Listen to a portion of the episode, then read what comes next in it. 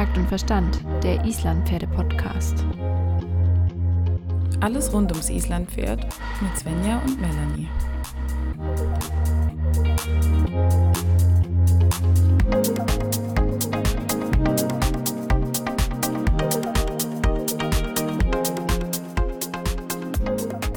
Hallo Svenja. Hi Melanie. Geht's dir gut? Ja, natürlich geht's mir gut. Wenn ich mit dir spreche, geht's mir immer gut, das weißt du doch. Oh je, oh je, oh je. Das war jetzt. Äh, willst du irgendwas Bestimmtes von mir haben, oder? Nein, nein, nein. Ich freue mich nur, dich zu hören und dich zu sehen. Wie geht's Sehr dir schön. denn? Ja, auch gut. Ich freue mich vor allem, weil wir heute wieder im Tölt-Verhör sind. Mhm. Und wir haben mal wieder ein Herzensthema zu besprechen. Irgendwie besprechen wir nur noch Herzensthemen. Besser könnte finde. es gar nicht sein, oder? Das ist richtig. Magst du vielleicht kurz sagen, wen wir heute zu Gast haben? Mhm. Also wir haben ähm, heute mal zwei Damen bei uns zu Gast und die beiden ähm, kommen ähm, ein bisschen aus dem Pferdebereich und ein bisschen aus einem anderen Bereich. Worum es geht, werdet ihr gleich erfahren. Die eine ist gelernte Damenmaßschneiderin und hat Mode und Design studiert und die andere kommt aus der Tourismus, Event und dem Aviation Management Bereich Beide haben sich ähm, dazu entschlossen, die Pferdewelt ein bisschen besser zu machen und nachhaltige Reitmode zu produzieren und zu entwickeln. Und wir freuen uns sehr, dass Sie heute hier sind. Hallo Steffi und Jessie von Hufment. Hallo, vielen Dank für die Einladung. Wir freuen uns voll. Hi.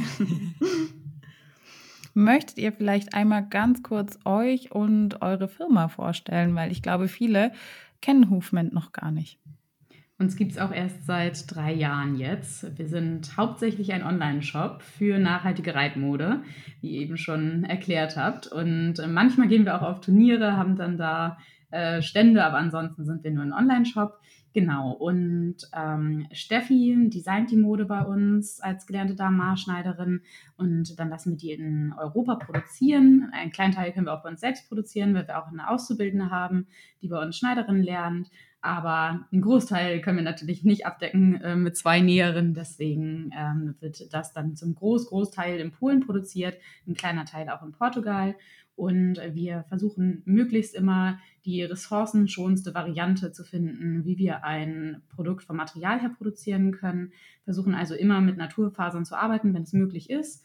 Und ansonsten, wenn das von der Funktion nicht langlebig wäre, ähm, arbeiten wir auch mit recycelten Fasern. Genau. Ja, und das ist so unser Grundkonzept und so ist es unsere Mission, mehr Nachhaltigkeit in die Reitbranche zu bringen. Das ist auf jeden Fall ein Thema, das äh, uns begeistert, müssen wir sagen, weil ähm, genau da hapert es auch noch ein bisschen im Pferdesport und da können wir alle, glaube ich, auch noch viel, viel mehr tun. Wie seid ihr denn eigentlich auf die Idee gekommen, ein nachhaltiges Unternehmen zu gründen? Ähm, das ist eine gute Frage. Also wir kommen erstmal beide aus dem Reitsportbereich äh, hobbymäßig. Also wir kennen uns auch schon ganz, ganz lange, seit wir so 12, 13 sind und ähm, waren immer im selben Stall, sind immer zusammen geritten. Genau, du hast ja meinen beruflichen Werdegang schon ein bisschen angeschnitten. Ich war nach meinem Studium bei einem ähm, Unternehmen, die äh, Berufsbekleidung hergestellt hat. Und da habe ich sehr, sehr viel mit China zusammengearbeitet, mit den Produktionen dort und ähm, habe da so ein bisschen den Preisdruck mitbekommen, der da mhm. herrscht und konnte das irgendwie irgendwann nicht mehr so mit meinem Gewissen vereinbaren. Also wenn das T-Shirt schon drei Euro in der Produktion kostet und dein Chef hinter dir sitzt und sagt, drück die mal noch ein bisschen runter und du merkst, die arbeiten Tag und Nacht, dann sitzt du da wirklich und denkst dir so, nee, das kann es irgendwie nicht sein. Und ähm, bin dann äh, zu einem anderen Label gegangen, die auch ähm, mit Nachhaltigkeit zu tun hatten und ähm, war da sehr, sehr happy und habe einfach gesehen, dass das auch in fair und nachhaltig geht und hatte dann irgendwie immer das Gefühl, im Reitsport gibt es sowas irgendwie gar nicht. Also gerade wenn man sich anfängt mit dem Thema zu beschäftigen und selber reitet und irgendwie dann auch im Reitsport eine nachhaltige Reithose oder Reitleggings kaufen möchte und einfach nichts findet, dann denkt man sich irgendwie, das ist irgendwie blöd. und ähm, genau, dann, also so ist so ein bisschen die Idee entstanden. Ja, der finale Schritt dann irgendwie an einem Mädelsabend bei einem Glas Wein. Wie so oft. Genau, also einfach so dieses, ja, irgendwie würde ich das voll gern machen und dann, ja, war das so eine, so eine Schnapsidee und Jessie meinte, ja, komm. Machen wir jetzt. Ja. ich hatte vorher mit Mode wenig zu tun ähm, und insofern war es irgendwie für mich, ja, natürlich als Reiterin eine bekannte Branche, aber nichts, äh, in der ich vorher gearbeitet hatte. Und ja, Steffi hat mich aber direkt voll mitgerissen und überzeugt und ja, seitdem bin ich auch ja, voll dabei. Und dann habt ihr einfach euren normalen Job direkt an den Nagel gehängt und direkt gesagt, wir gehen jetzt all in oder hat das noch mal ein bisschen gedauert? Ja, also das mussten wir auch, äh, würde ich mal sagen. Was heißt mussten? Aber wenn man es ernst meint, glaube ich, dass man das wirklich äh, ganzheitlich auch umsetzen will, dann gehört da einfach sehr, sehr viel Planungsaufwand dazu. Also gerade so eine Produktentwicklung von Produkten ist jetzt auch nicht irgendwie mit einem Fingerschnips gemacht. Und da war es uns einfach von Anfang an wichtig, dass wenn wir das machen, dass wir auch wirklich unsere ganze Kraft reingeben können und ehrlicherweise auch mussten. Also es war von Anfang an nicht so, dass wir irgendwie Däumchen mal kurz drehen konnten, sondern es war wirklich von Anfang an, selbst als wir noch gar nicht online waren, wirklich mehr als ein Fulltime-Job. Deswegen, also habe ich vollsten Respekt vor Gründerinnen, die auch neben ihrem Beruf gründen. Aber ich glaube, in dem Modekonzept, so wie wir es machen, wirklich mit, ja, der ganzheitlichen Betrachtung sozusagen, dass wir alles auch in-house machen, ist es einfach, finde ich, nicht möglich. Es sei denn, man möchte wirklich irgendwie 80, 90 Stunden arbeiten die Woche. Ja, man wünscht sich ja auch noch ein bisschen Zeit für sich. Also selbst wenn du gründest, brauchst du das einfach, um irgendwie die Akkus aufzuladen. So einen halben freien Tag wäre ja noch ganz schön. Und ihr wollt ja auch noch reiten gehen, oder? Definitiv, ja. Das ist auf jeden Fall ähm, unsere Leidenschaft. Und äh, ich habe zwei Pferde, Jessie hat ein Pferd, ähm, stehen auch immer noch im selben Stall. also das ist so unsere, unsere Auszeit am Tag. Sehr schön. Ich glaube, die braucht auch jeder von uns, weil ansonsten fließen die kreativen Energien einfach nicht so gut, wenn man gar keinen Ausgleich hat und nur noch arbeitet. Dann ist das alles auch irgendwann ein bisschen anstrengend, denke ich. Wir freuen uns auf jeden Fall, dass ihr gegründet habt und dann heute, drei Jahre später, hier sitzt und mit uns über nachhaltige äh, Reitsportmode sprecht. Das freut uns sehr. Melanie, liegt dir noch eine Frage auf dem Herzen? Möchtest du noch was wissen? Ja, ich möchte noch einiges wissen. Sehr also, gut, sehr gut. jetzt haben wir ja schon das Thema angesprochen, Nachhaltigkeit, aber ich frage mich so ein bisschen, was bedeutet das denn eigentlich gerade in der Bekleidungs- oder Textilindustrie? Weil man hört da ja so viel, aber so richtig weiß man es irgendwie auch nicht, um welche Prozesse es da vielleicht auch geht und worauf ich vielleicht auch als Kunde achten kann. Aber ja, was heißt denn das überhaupt, nachhaltig produzieren in der Bekleidungsindustrie? Ich glaube, da gibt es mehrere große Faktoren, die da einspielen. Also zum einen ist es natürlich der Rohstoff von dem Stoff, der ähm, benutzt wird. Das ist ähm, aber auch der Wasserverbrauch, der bei der ganzen Textilherstellung entsteht. Das sind ähm, Chemikalien, die äh, da auf jeden Fall eine große Rolle spielen, ob irgendwas nachhaltig ist oder nicht. Ähm, der CO2-Ausstoß natürlich auch, gerade was die langen Transportwege angeht, wenn man in ähm, China zum Beispiel produziert. Also so ein normales Fast-Fashion-T-Shirt legt einfach eine unfassbare Strecke zurück. Also da werden auch ähm, nicht nur, also nicht nur ein Teil an einem Ort äh, produziert, sondern das eine T-Shirt wird von die Produktion in die Produktion geschifft und dann nochmal dahin und da wird noch ein Knopf angenäht und Aha, und das sind ja dann auch T-Shirt-Mengen. Also es sind ja nicht nur fünf T-Shirts, sondern irgendwie, keine Ahnung, wie viel tausend. Es erinnert mich an den Hamburger äh, Hafen tatsächlich. Da musste ich gerade dran denken, wenn diese riesen Containerschiffe einfahren, in welchem Minutentakt die einfahren. Ich stand damals dort in Hamburg und habe das gesehen und da wurde mir das tatsächlich erstmal bewusst, als du die Container aus, weiß nicht, China und so weiter gesehen hast, in welcher Frequenz bei uns Sachen von dort einfach angeschifft werden für unseren Konsum. Das fand ich total ja, irgendwie auch erschreckend, mhm. von welchen Mengen wir da reden. Das war mir vorher tatsächlich gar nicht so bewusst irgendwie. Ja, ich finde auch so den Vergleich zum Beispiel von normaler Baumwolle und Bio-Baumwolle immer sehr krass. Also ich glaube, viele denken, dass wenn sie ein Baumwoll-T-Shirt kaufen, dass das ähm, gar nicht schlimm ist. Und ne, ist ein Naturmaterial, ist ja alles gut. Aber ähm, das ist wirklich ein so, so krasser Unterschied. Und es gibt zum Beispiel einen See, den Aralsee, der ähm, durch die ganze Baumwollproduktion fast komplett ausgetrocknet ist. Und das war mal einer der größten Seen. Und ähm, da gibt es eine ganz spannende Doku zu. Vielleicht können wir die in den Show Notes verlinken. Die finde ich super, super cool. Ähm, also das ist unfassbar. Der Vergleich zu Biobaumwolle ist dann einfach super krass, weil die eben nicht in Monokulturen angebaut wird, 90 Prozent weniger Wasser verbraucht, keine Chemikalien und Pestizide verwendet werden. Das ist immer sehr krass, finde ich.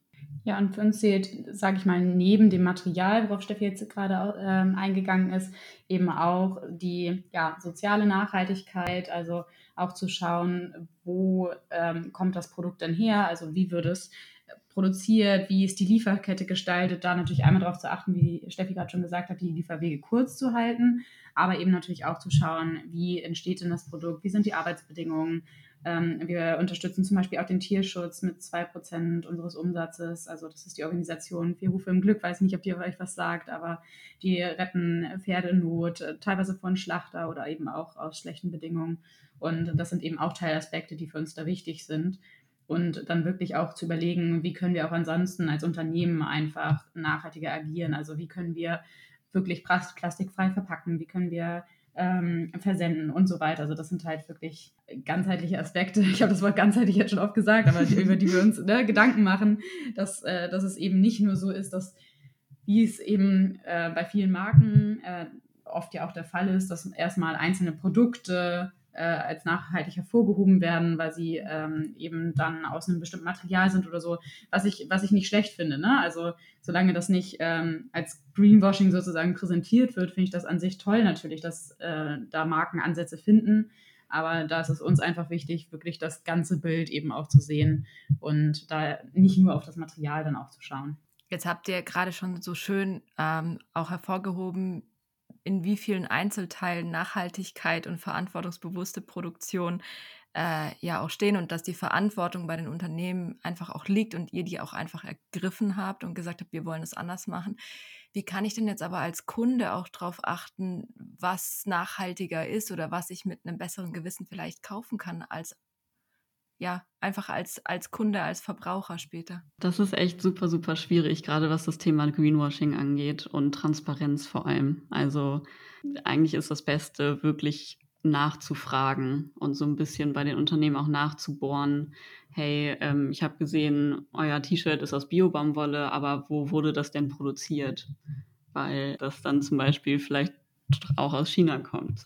Ich glaube, da muss jeder so ein bisschen für sich selbst gucken, was für einen selbst okay ist, also und inwieweit man sich mit dem Thema auseinandersetzen möchte, natürlich auch. Das ist halt ein super anstrengendes Thema, wenn man mhm. wirklich zu 100 Prozent nachhaltig und fair kaufen möchte. Also das merken wir auch immer, wenn wir irgendwie mal eine neue Hose brauchen und wirklich ähm, ja, den Alltagsmarkt durchsuchen und denken, ja gut, die ist jetzt aus Biobaumwolle, aber auch wieder made in China, will ich irgendwie auch nicht mehr kaufen. Da kommunizieren manche Marken äh, unterschiedlich. Also es gibt Marken, die sind super, super nachhaltig, auch in der Produktion, im Material, aber kommunizieren das gar nicht so stark, weil das mhm. für die vielleicht einfach selbstverständlich ist. Und es gibt auch Marken, die irgendwie nur so ein Mini-Teil nachhaltig sind und da, keine Ahnung, 20 Prozent Bio-Baumwolle drin ist und die so tun, als würden sie die Welt retten. ähm, mhm. also da muss man echt so eine Feinfühler für entwickeln, glaube ich. Und ähm, ich finde halt Nachfragen immer richtig gut, weil man, finde ich, an den Antworten der Marken dann schnell merkt, ob sie sich wirklich damit beschäftigen oder ob das so eine allgemeine Antwort ist und wir geben uns so Mühe nach dem Motto. Oder ob man überhaupt eine Antwort bekommt. Ja, also es gibt ja. ja auch einige, da schreibst du irgendwas hin und bekommst nie eine Antwort. Gibt es denn auch irgendwelche Labels, denen man vertrauen kann? Also das Thema mit diesen Zertifizierungen ist, finde ich, auch super schwierig, weil ganz, ganz viele kleine Marken wie wir auch ähm, uns diese Zertifizierung einfach nicht leisten können, weil das ein unfassbarer Aufwand ist, das überhaupt zu beantragen und vor allem super, super hohe Kosten. Ähm, deswegen, also die ganzen kleinen Marken, die sich am meisten Mühe geben, haben die halt nicht, mhm. weil es einfach mega teuer ist. Und die großen Marken haben sie halt, weil sie vielleicht die GOTS Biobaumwolle verwenden, aber ähm, da ist dann manchmal auch nicht so viel dahinter. Also ich, ich persönlich kaufe überhaupt nicht nach Zertifizierung, sondern eher nach Gefühl und ähm, Kommunikation, mhm. würde ich sagen. Ja, an sich ist es natürlich, also nochmal zu den Kosten der Zertifizierung, es ist ja schon gut, dass das dann geprüft wird zumindest. Ne? Also ich, ich verstehe ja auch, dass das nicht irgendwie umsonst sein kann, ähm, da, wenn dann ein vernünftiger Prüfungsprozess dahinter steht und man nicht einfach irgendwie so eine PDF-Datei zugeschickt kriegt und sagt, hier ist, das, hier ist das Logo, kannst du auf deine Website packen, dann ist das natürlich auch schön. Aber ja, das ist für uns eben ein schwieriger Punkt, weil wir da auch öfter nachgefragt werden tatsächlich und wir mhm. dann immer sagen, ja, wir sind einfach nicht zertifiziert aufgrund dieser Kostenthematik, aber unsere Materialien sind es halt. Hm, ein anderen Aspekt zum Thema Nachhaltigkeit, ähm, wenn man sich mit dem mit Fast Fashion ein bisschen befasst, dann kriegt man ja schnell mit, dass irgendwie ein T-Shirt wird im Schnitt so und so oft angezogen, irgendwie anderthalb Mal oder sowas. Ich weiß jetzt nicht die Zahlen genau, da seid ihr mit Sicherheit viel besser informiert. Aber ähm, ist es denn auch so, dass man auch neben der Produktionskette auf die Qualität achten kann, um ein bisschen nachhaltiger zu konsumieren? Auf jeden Fall. Also ich meine, Sachen, die länger halten, sind natürlich nachhaltiger. Und ähm, was ich auch immer tatsächlich spannend finde, ist das Thema Waschen.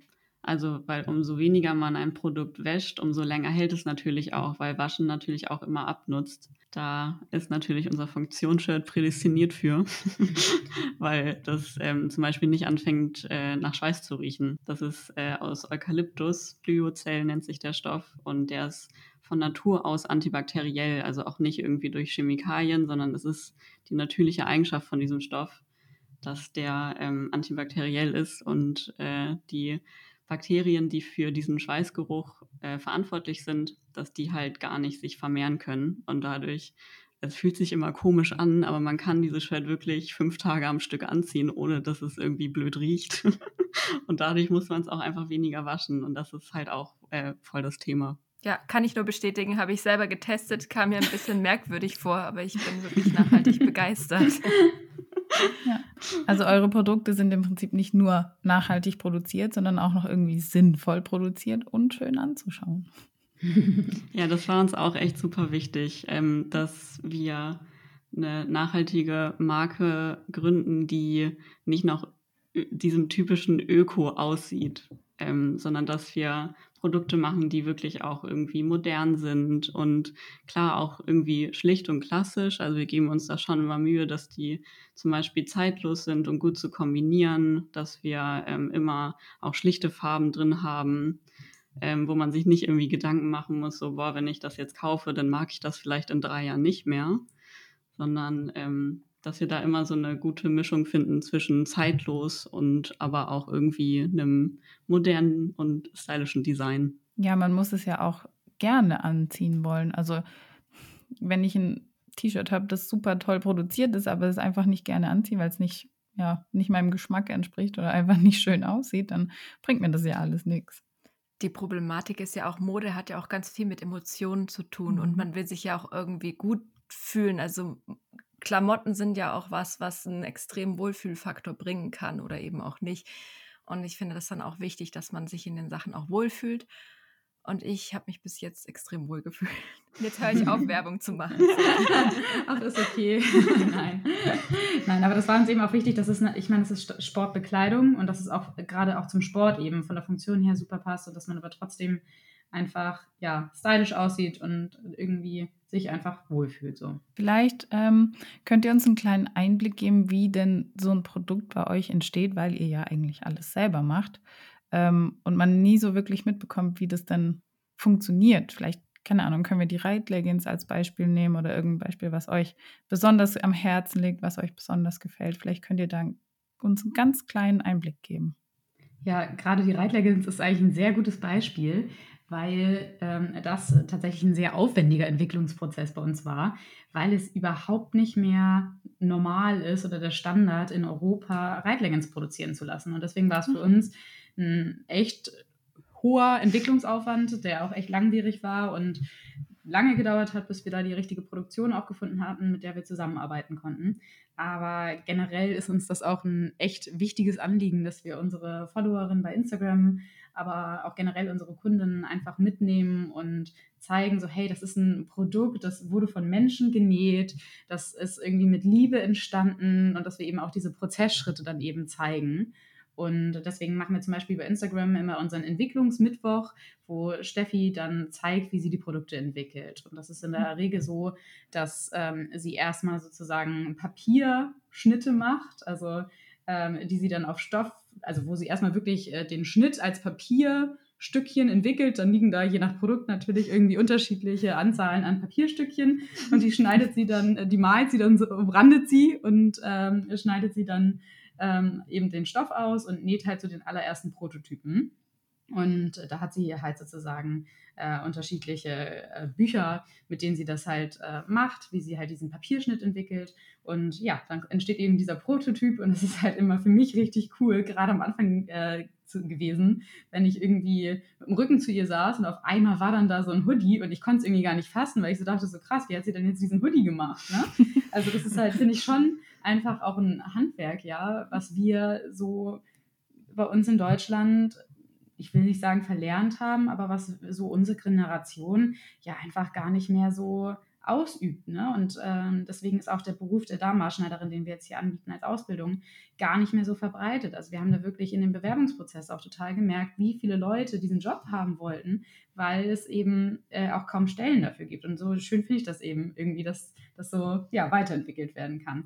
Ja, und wenn dann der erste Prototyp von Steffi genäht wurde, dann machen wir das äh, so, dass wir ähm, den Prototypen dann äh, zu unserem Produzenten schicken, mit dem wir jeweils zusammenarbeiten. Also es sind äh, zwei Produktionen, mit denen wir hauptsächlich zusammenarbeiten. Und der näht dann sozusagen diesen Prototypen nach und äh, sendet den dann wieder an uns zurück, dass wir nochmal Korrektur gucken können, ob alles passt, ob das Material natürlich passt. Ähm, da schauen wir vorher immer, dass wir auf die Stoffmesse in München einmal im Jahr gehen, da die innovativsten Materialien raussuchen. Aber äh, natürlich muss dann das äh, Material auch nochmal für seine Funktion, die wir für sie auserkoren haben, dann auch nochmal getestet werden. Und äh, da ja, haben wir äh, Freundinnen, die Bereiterin sind, die dann wirklich einfach auf Herz und Niere testen und schauen natürlich auch einfach nochmal, dass wir Freundinnen, Bekannte finden äh, mit unterschiedlicher Körperstatur auch nochmal, dass wir schauen so, hey, passt es, ne? Und ja, ähm, genau, dann geben wir sozusagen die Produktion frei und ähm, ja, dann wird das Produkt produziert dazu. Aber es ist echt nochmal wichtig zu sagen, dass das bei uns im Vergleich zu anderen Modelabels echt ein viel langwierigerer Prozess ist. Also ansonsten sind in der Modeindustrie die, die Produktionszyklen ja super schnell geworden. Also die können ja wirklich in, innerhalb von zwei Wochen auf neue Trends reagieren und äh, da neue Produkte raushauen. Und das ist bei uns halt überhaupt nicht so. Also bei uns ist es wirklich so, dass wenn wir ein Material wirklich ähm, äh, bestellen, dass wenn wir ein Material bestellen, dass das dann mindestens acht Wochen, wenn nicht eher zwölf Wochen auch dauert, bis das Material dann an die Näherei ausgeliefert wird. Und ja, da ähm, dauert es dann auch nochmal, je nach Kapazität. Es sind halt auch kleine Produktionen, mit denen wir da zusammenarbeiten, was uns auch wichtig war. Aber das äh, führt natürlich dazu, dass es dann auch ein bisschen länger dauern kann, manchmal bis ein Produ äh, Produkt genäht wird. Und so ist es dann, dass es mindestens vier Wochen auf jeden Fall nochmal dauert, bis das Produkt genäht wurde, eher aber acht. Und so kann schon sein, dass wenn wir beschlossen haben, wir möchten ein Produkt produzieren, dass es dann auch erst fünf Monate später kommt. Und so sind wir natürlich irgendwie in einem ganz anderen Planungsrhythmus, als das so andere Unternehmen sind. Genau, aber so entsteht ein Produkt. Und wie fühlt ihr euch dabei, wenn man jetzt auf große äh, Versandhausplattformen gibt, wo man von Übersee alles ungefähr bestellen kann und man sieht, dass die Reitleggings von sehr großen bekannten Labels wenn man die vielleicht 1000 Stück bestellt, nur 9 Euro pro Stück kostet. Wie ist es dann für euch? Also ich muss sagen, das macht immer sehr viel mit mir. Mhm. Vor allem, wenn man weiß, ähm, was die dann für eine Marge darauf haben. Mhm. Und also wenn du weißt, find, was es im Verkauf kostet. Genau. Ja. Mhm. Ich finde, also ich, ich fühle mich dann also im, aus Kundensicht immer sehr verarscht, ehrlich gesagt. Und ich finde es auch einfach sehr, sehr traurig, weil sie für den Verkaufspreis auch wirklich eine ganz andere Produktion nehmen könnten. Mhm. Und mhm. ähm, ich finde es einfach traurig, dass es immer noch so, so viele Marken gibt, denen das egal ist. wie das hergestellt wurde und was das mit der Umwelt und den Menschen macht. Da verschließen sehr, sehr viele die Augen vor, was ich auch irgendwie nachvollziehen kann, weil das irgendwie so weit weg ist für viele. Ich finde, das beste Beispiel ist wirklich immer, wenn ich hatte ach, zum Beispiel vor ein paar Tagen so eine Situation, wo mir eine Bekannte erzählt hat, dass sie eine neue Jacke für ihr Kind gekauft hat und die hat nur 10 Euro gekostet und hat sich darüber total gefreut, was ich super verstehen kann, weil das natürlich ja. auch irgendwie sich gut anfühlt, wenn man ein Schnäppchen macht. Und dann dachte ich aber so, boah, vielleicht hat das aber auch ein Kind genäht. Mhm. mhm. Und, und das vergessen die Leute dabei. Und ich glaube, dass man da irgendwie auch ansetzen muss, denen das irgendwie immer wieder ins Gedächtnis zu rufen. Ich finde auch, dass Kleidung echt bei uns in der Gesellschaft, ich will nicht sagen zum Wegwerfprodukt geworden ist, aber dass wir so die Wertschätzung für Kleidung echt verloren haben und dass ganz, ganz viele Leute auch zum Beispiel gar nicht wissen, dass Kleidung von Menschen genäht wird, sondern denken, da sind irgendwelche Maschinen, die da irgendwie einmal rüberrattern und dann, dann ist das schon fertig so. Oder wahrscheinlich im Zweifel nicht mal darüber nachdenken. So. Und das ist halt echt sehr, sehr schade, dass einfach der Wert von Kleidung, also auch monetär, einfach so runtergegangen ist. Wir als Gesellschaft, finde ich, oder habe ich den Eindruck, da gar nicht mehr so ein Gespür für haben, welche Arbeitsleistung da eigentlich hintersteht, wie lange das eigentlich dauert, so ein Pulli zu nähen, was da an Material noch anfällt und was dafür für Chemikalien irgendwie in asiatische Flüsse abgeleitet wurden. Ähm, mhm. Ja, es, also es, es, klingt jetzt traurig, aber es ist ja wirklich was, was Leute wirklich, oder da kann ich mich auch nicht rausnehmen, äh, vor, noch vor zehn Jahren bin ich auch in Fast Fashion Läden reingelaufen und ich muss wirklich sagen, also wenn ich das im Nachhinein reflektiere, ich habe darüber nicht nachgedacht. Also mhm. natürlich hat man so diese Berichte über die Arbeitsbedingungen so, ähm, seitdem Rana Plaza eingestürzt ist und so weiter. Ne? Das war ja schon in den Medien. Es ist jetzt nicht so, dass ich da nie drüber nachgedacht habe, aber in dem Moment habe ich auf gar keinen Fall darüber nachgedacht, welche Umweltauswirkungen das auch hat was ich da gerade mache. Also das Schlimmste ist, es weiß ja jeder von uns, wie die Arbeitsbedingungen sind. Das ist ja alles kein Geheimnis. Jeder hat ja schon mal davon gehört und jeder weiß es. Und trotzdem scheint es irgendwas zu geben, was uns dann nicht davon abhält, trotzdem immer wieder diese Produkte einzukaufen. Und da habe ich für mich selber auch noch keine Lösung gefunden, weil ich kann diesen Reiz total verstehen, zu sagen, boah, das T-Shirt kostet mich nur 5 Euro. Das ist ja ein total gutes Angebot. Und in dem Moment vergisst du vielleicht auch total, wie das entstanden ist. Aber ich finde es erschreckend, dass wir eigentlich ja schon in diesem Sektor sehr gut informiert sind per se und jeder über die Arbeitsbedingungen schon mal was gehört hat. Ja, ich glaube, das ist echt, weil Kleidung so viel Emotionalität hat. Und weil du gerade meintest, du hast für dich noch keine Lösung gefunden. Meine persönliche Lösung, gerade was Alltagsmode angeht, ist tatsächlich Vintage. Also mhm. mhm. Kleidung einfach gebraucht zu kaufen. Weil, ne, die sind eh da, die trägt irgendwer nicht mehr, die sind meistens super günstig und, und guter ähm, Zustand. Ja, meistens. total. Also ich kaufe eigentlich meine ganzen Alltagssachen wirklich ausschließlich nur noch über Vintage. Und, und da freue ich mich echt genauso, weil da kannst du mhm. genauso Schnäppchen machen, die Sachen sehen genauso gut aus und äh, es ist emotional genau das Gleiche, finde ich. Also das ist gerade irgendwie so meine Lösung. Und ich finde, wir müssen einfach von diesem krassen Konsum wegkommen, dass, es, dass man einfach 100 verschiedene Kleider bei sich im Schrank hat, jetzt überspitzt gesagt, oder auch in der Reitbranche 20 Schabracken. Also wenn man mal wirklich drüber nachdenkt, ne, braucht man es halt wirklich nicht. Und man könnte ja auch untereinander sich die leihen etc. Also es ist ja wirklich so, dass man viel mehr hat, als man auch braucht. Und mhm. es einfach super viele ungetragene Kleidungsstücke auch wahrscheinlich in fast jedem Kleiderschrank bei uns in Deutschland gibt. Und das ist halt so das Traurige, ne? dass das Produkte sind, die dann halt wegkommen. Und noch schlimmer ist ja, dass äh, es auch super viele Produkte gibt, die produziert werden, aber niemals verkauft werden und dann halt einfach auf dem Müll landen.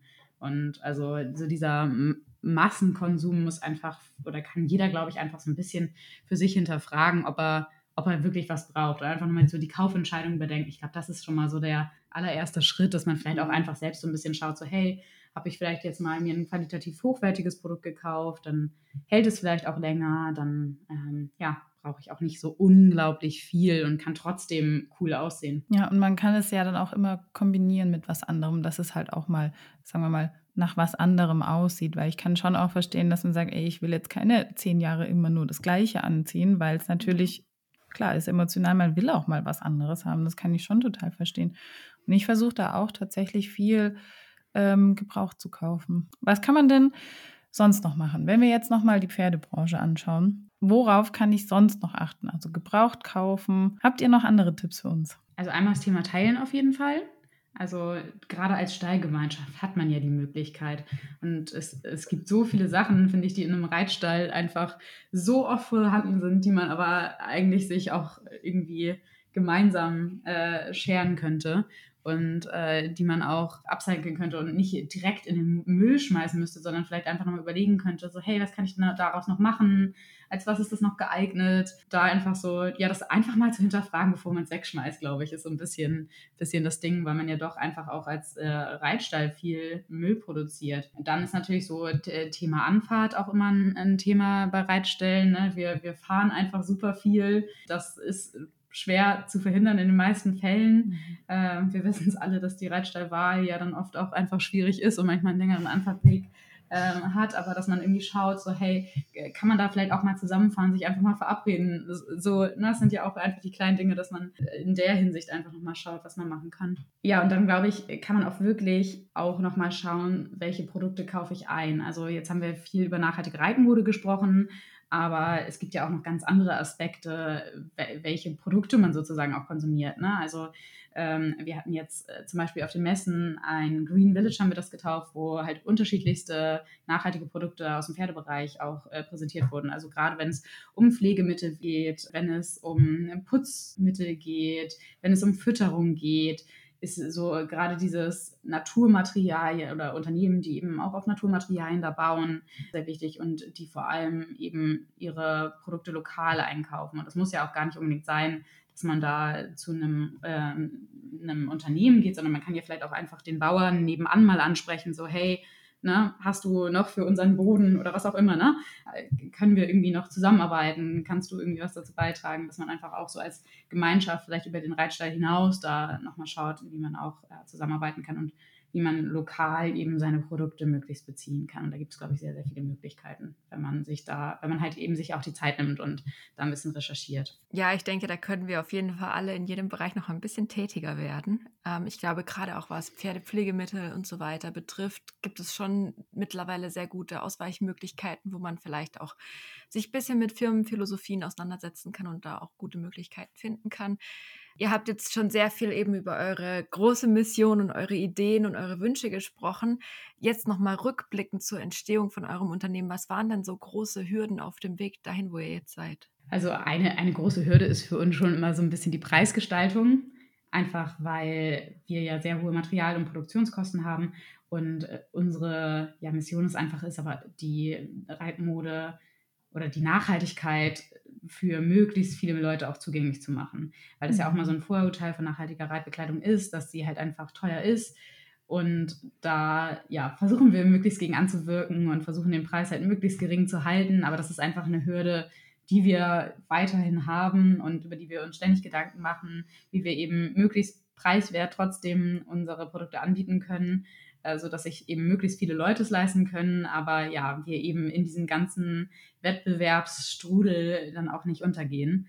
Und ja, das ist eine unserer Hürden.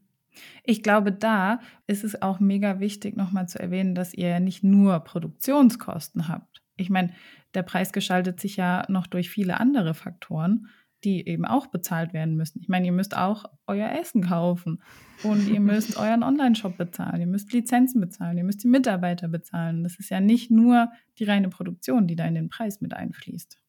Genau. Wir haben ja auch für jede Bestellung zum Beispiel äh, Transaktionskosten, die wir an die Zahlungsdienstleister zahlen. Für jede Bestellung haben wir die 2%, an die wir an den Tierschutz spenden. Wir haben für jede Bestellung den Versand, die Verpackungskosten, die bei uns durch die Graspapierkartons etc. auch wirklich nicht unerheblich sind.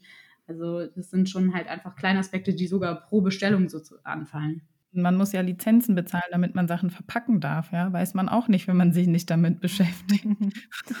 Und wenn man sich die Preisgestaltung bei euch im Shop mal anschaut, dann sieht man ja auch, dass ihr jetzt nicht weit von konventionell produzierter Reitmode liegt. Also ich finde den Preisunterschied jetzt gar nicht so krass. Das finde ich ehrlich gesagt total bedenklich. Und da finde ich auch, dass ihr äh, da sehr verantwortungsvoll seid und überhaupt nicht herausstecht. Also ich meine, eure Reithosen kosten keine 350 Euro. Es ist tatsächlich ein Rahmen, wo eine normale Reithose aktuell, glaube ich, liegt. Muss man auch mal betonen. Ja, was bei dem Thema, glaube ich, auch super wichtig ist, ist das Thema Rabatte. Also mhm. viele Marken kalkulieren ja von Anfang an eine bestimmte Rabattspanne ein, weil sie wissen, dass die Leute auf Rabatte reagieren und dann eher kaufen. Und das machen wir halt gar nicht. Also da äh, ist, ist kein Spielraum für quasi da. Also wir machen zweimal im Jahr immer einen kleinen Sale, quasi immer zum Ende der Saison ähm, wo wir so die einzelnen Produkte, die quasi nach der Saison noch übrig geblieben sind, was meistens wirklich nicht viele sind, weil wir da echt sehr, sehr darauf achten, dass wir wirklich so kalkulieren, dass wir auch möglichst alles immer verkaufen, aber dass wir die dann zu, keine Ahnung, mal 10 bis höchstens 20 Prozent mal anbieten, aber ähm, das dann auch wirklich nur auf äh, Restbestände und auch nur wirklich zweimal im Jahr, weil das ähm, sonst dann einfach nicht hinhaut. Und wir wollen halt eher dauerhaft einen fairen Preis anbieten für unsere Kunden, als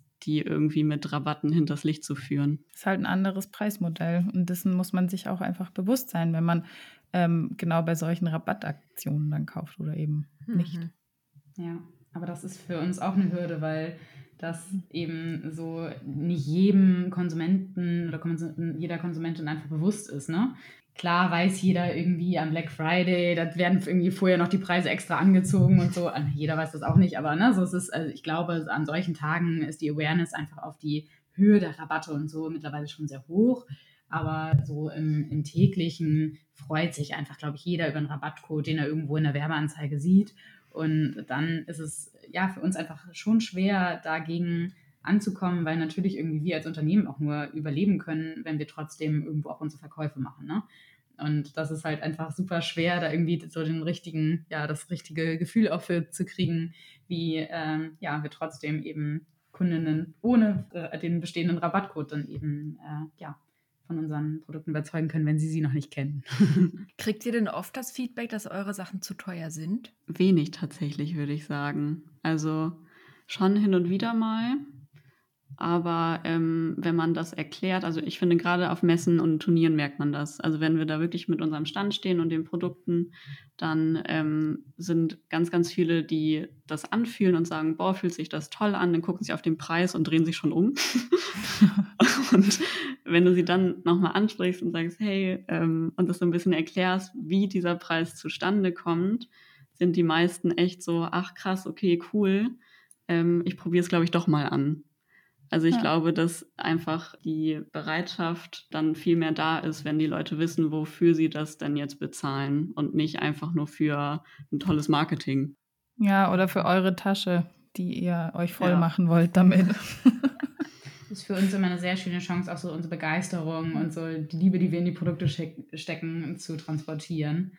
Und das ist natürlich im Online-Business einfach sehr, sehr schwer, wo wir sehr wenig Kundinnen auch dann persönlich treffen können. Mhm. Aber deswegen versuchen wir echt unseren Instagram-Account sehr, sehr persönlich zu machen. Also wir waren von Anfang an echt äh, immer direkt bei Stories vor der Kamera und versuchen da wirklich ähm, dass die Leute einfach unsere Gesichter auch kennen. Ich glaube, wir wissen alle, Menschen kaufen einfach von Menschen. Richtig. Zumindest machen sie es lieber.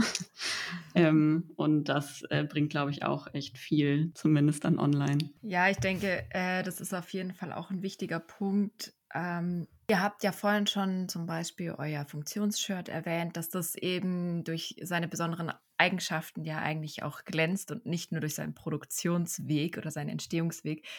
Ähm, ihr habt auch noch andere Produkte in eurem Shop, die so besonders sind, wie zum Beispiel diesen No-Waste-Pullover. Könnt ihr da noch mal ein bisschen vielleicht auch drauf eingehen, wie das funktioniert und warum das jetzt vielleicht ein außergewöhnliches Produkt ist?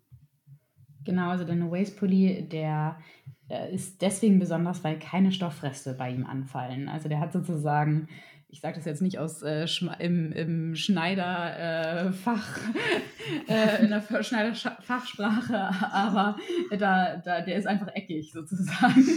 Also das sind die einzigen, Stoff, die, einzigen äh, die einzelnen Stoffteile sind da eckig geschnitten, weil nämlich äh, nur dann es möglich ist, dass keine Stoffreste anfallen. Weil jedes Mal, wenn man sozusagen nur Rundungen drin hat, dann hat man ja auch einen Stoffrest, der, der einfach abfällt.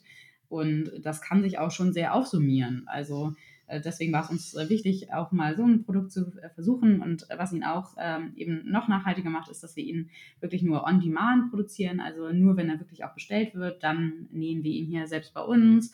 Also ja, das auch nochmal eben ja in Bezug auf Nachhaltigkeit, äh, denke ich, sehr, sehr wertvoll. Bei uns kommt sowieso nichts weg.